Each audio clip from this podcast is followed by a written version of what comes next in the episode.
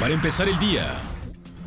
Una mujer perdió la vida la noche de este jueves luego de que el vehículo compacto en el que viajaba, acompañada de una persona del sexo masculino, se impactara contra un tráiler de doble remolque. El hecho se suscitó sobre la vía Tuxtla Gutiérrez Chiapa de Corzo, a la altura del callejón El Nipe. El conductor de la unidad quedó gravemente herido y fue trasladado a un nosocomio de la capital para su atención.